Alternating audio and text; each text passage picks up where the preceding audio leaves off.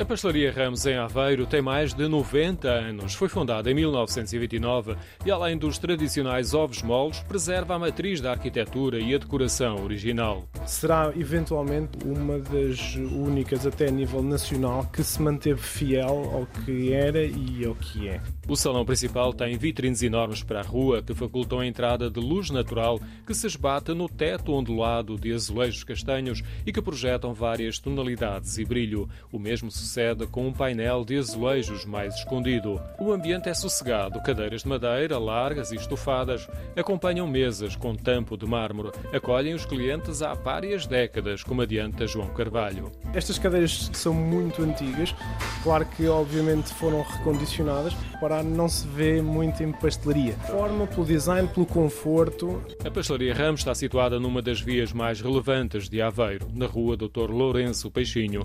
Começou por ser uma casa para as elites. A burguesia local deu expressão a um enorme património de arte nova na cidade. Foi criada como casa de chá, primeira casa de chá aqui em, em Aveiro. Hoje em dia é muito transversal. Felizmente tenho um, um cliente educado, tranquilo. É, é um cliente desta casa específico pela valorização do que é pastelaria tradicional.